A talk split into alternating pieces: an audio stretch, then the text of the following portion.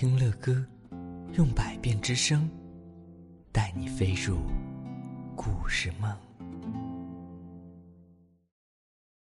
稻草人非常的心惊，又是一件惨痛的事情让他遇见了。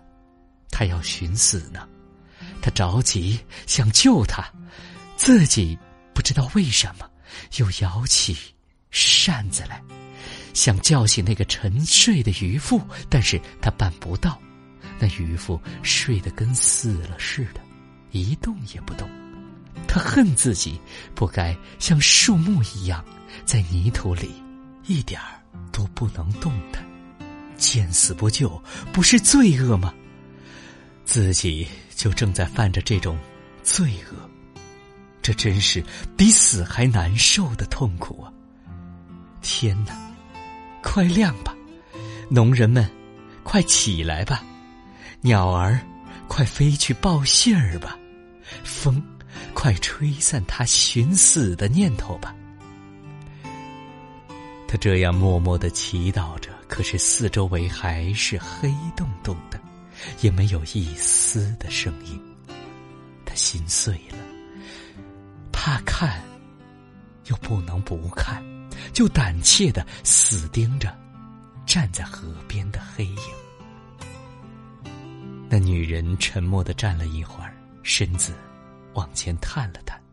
稻草人知道，可怕的时候到了，手里的扇子拍得更响。可是，他并没有跳，又直挺挺的站在那里。又过了好大一会儿。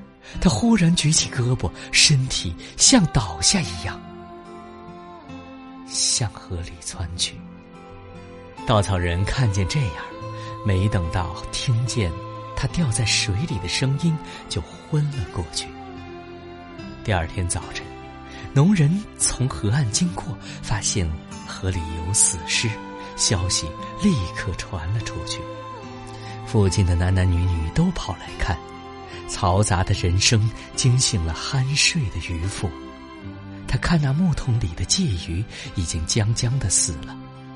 他提了木桶走到船舱，生病的孩子醒了，脸显得更瘦了，咳嗽也更加的厉害。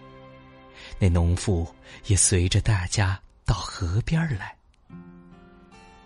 走过自己的稻田，身边看了一眼。